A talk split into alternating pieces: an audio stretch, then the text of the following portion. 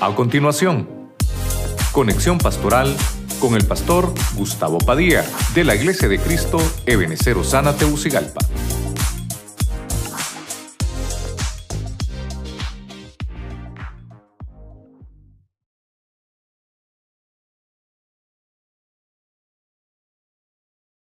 Hemos hablado de hogares exaltados. Tal vez me ayudan con el púlpito los hermanos. Hemos hablado de los hogares exaltados. Y de alguna manera lo que Dios trae para nosotros hoy, cada, cada viernes que nos reunimos, hermano, en la escuela para, para, el hogar, Dios nos quiere mostrar y nos quiere enseñar algo. Lo primero que, lo primero que podemos ver es el copero. Vimos en Génesis 43 el copero. Lo que vemos ahí es que Dios le estaba diciendo, te van a ascender el cargo, la exaltación que venía sobre él. Mire usted, fue que iba a ser restablecido. Y vamos a orar por eso hoy. Porque nosotros, vamos, hermano, nosotros tenemos esa promesa de que tenemos los mejores salarios de esta ciudad para nosotros. Que los mejores puestos de trabajo de esta ciudad son para nosotros. En el punto número dos vemos a Josué. Josué como un testimonio público. El Señor le dijo a los ojos de todo Israel, así como estuve con Moisés, también voy a estar contigo. Mire usted, le dieron a Josué la vara de la conquista. Todo lo que hacía lo conquistaba.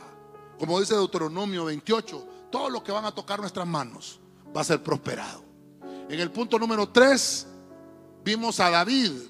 Y, y una parte importante es que David lo ungieron tres veces. Lo ungieron cuando era muy pequeño, apartado. Lo ungió Samuel. Luego, hermano, antes de llegar a la mayoría de edad, lo ungió el pueblo de Judá como rey cuando murió Saúl. Pero a los 30 años, cuando ya está David gobernando, todo el pueblo de Israel lo ungió por tercera vez como rey sobre todo Israel. Y eso entendió David que su reino estaba siendo ratificado. Entendió David, dijo, me ha exaltado el Señor.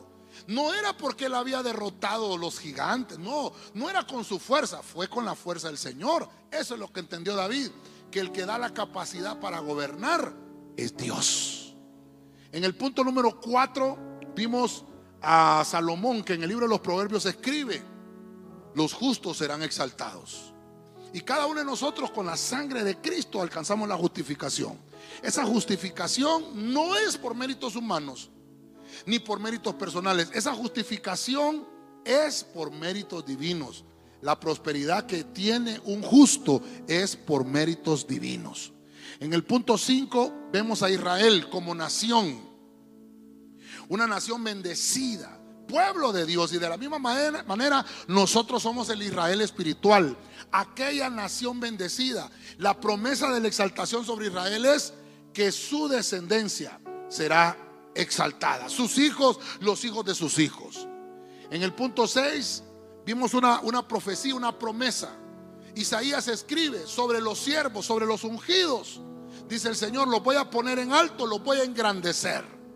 Y esa profecía es para Cristo, para el Mesías, pero dice la Biblia que la iglesia es el cuerpo de Cristo. Y esa profecía la tomamos también para nosotros. Y el último punto es que vemos en Lucas 1.52 al 53 una profecía de María, cuando ella está cantando, llena del Espíritu Santo, y está diciendo, los humildes serán exaltados, colmados de bienes. Eso quiere decir que habrá abastecimiento en todo lo que necesite un hijo de Dios. Nuestros hogares son hogares exaltados. Dele palmas al Rey de la Gloria.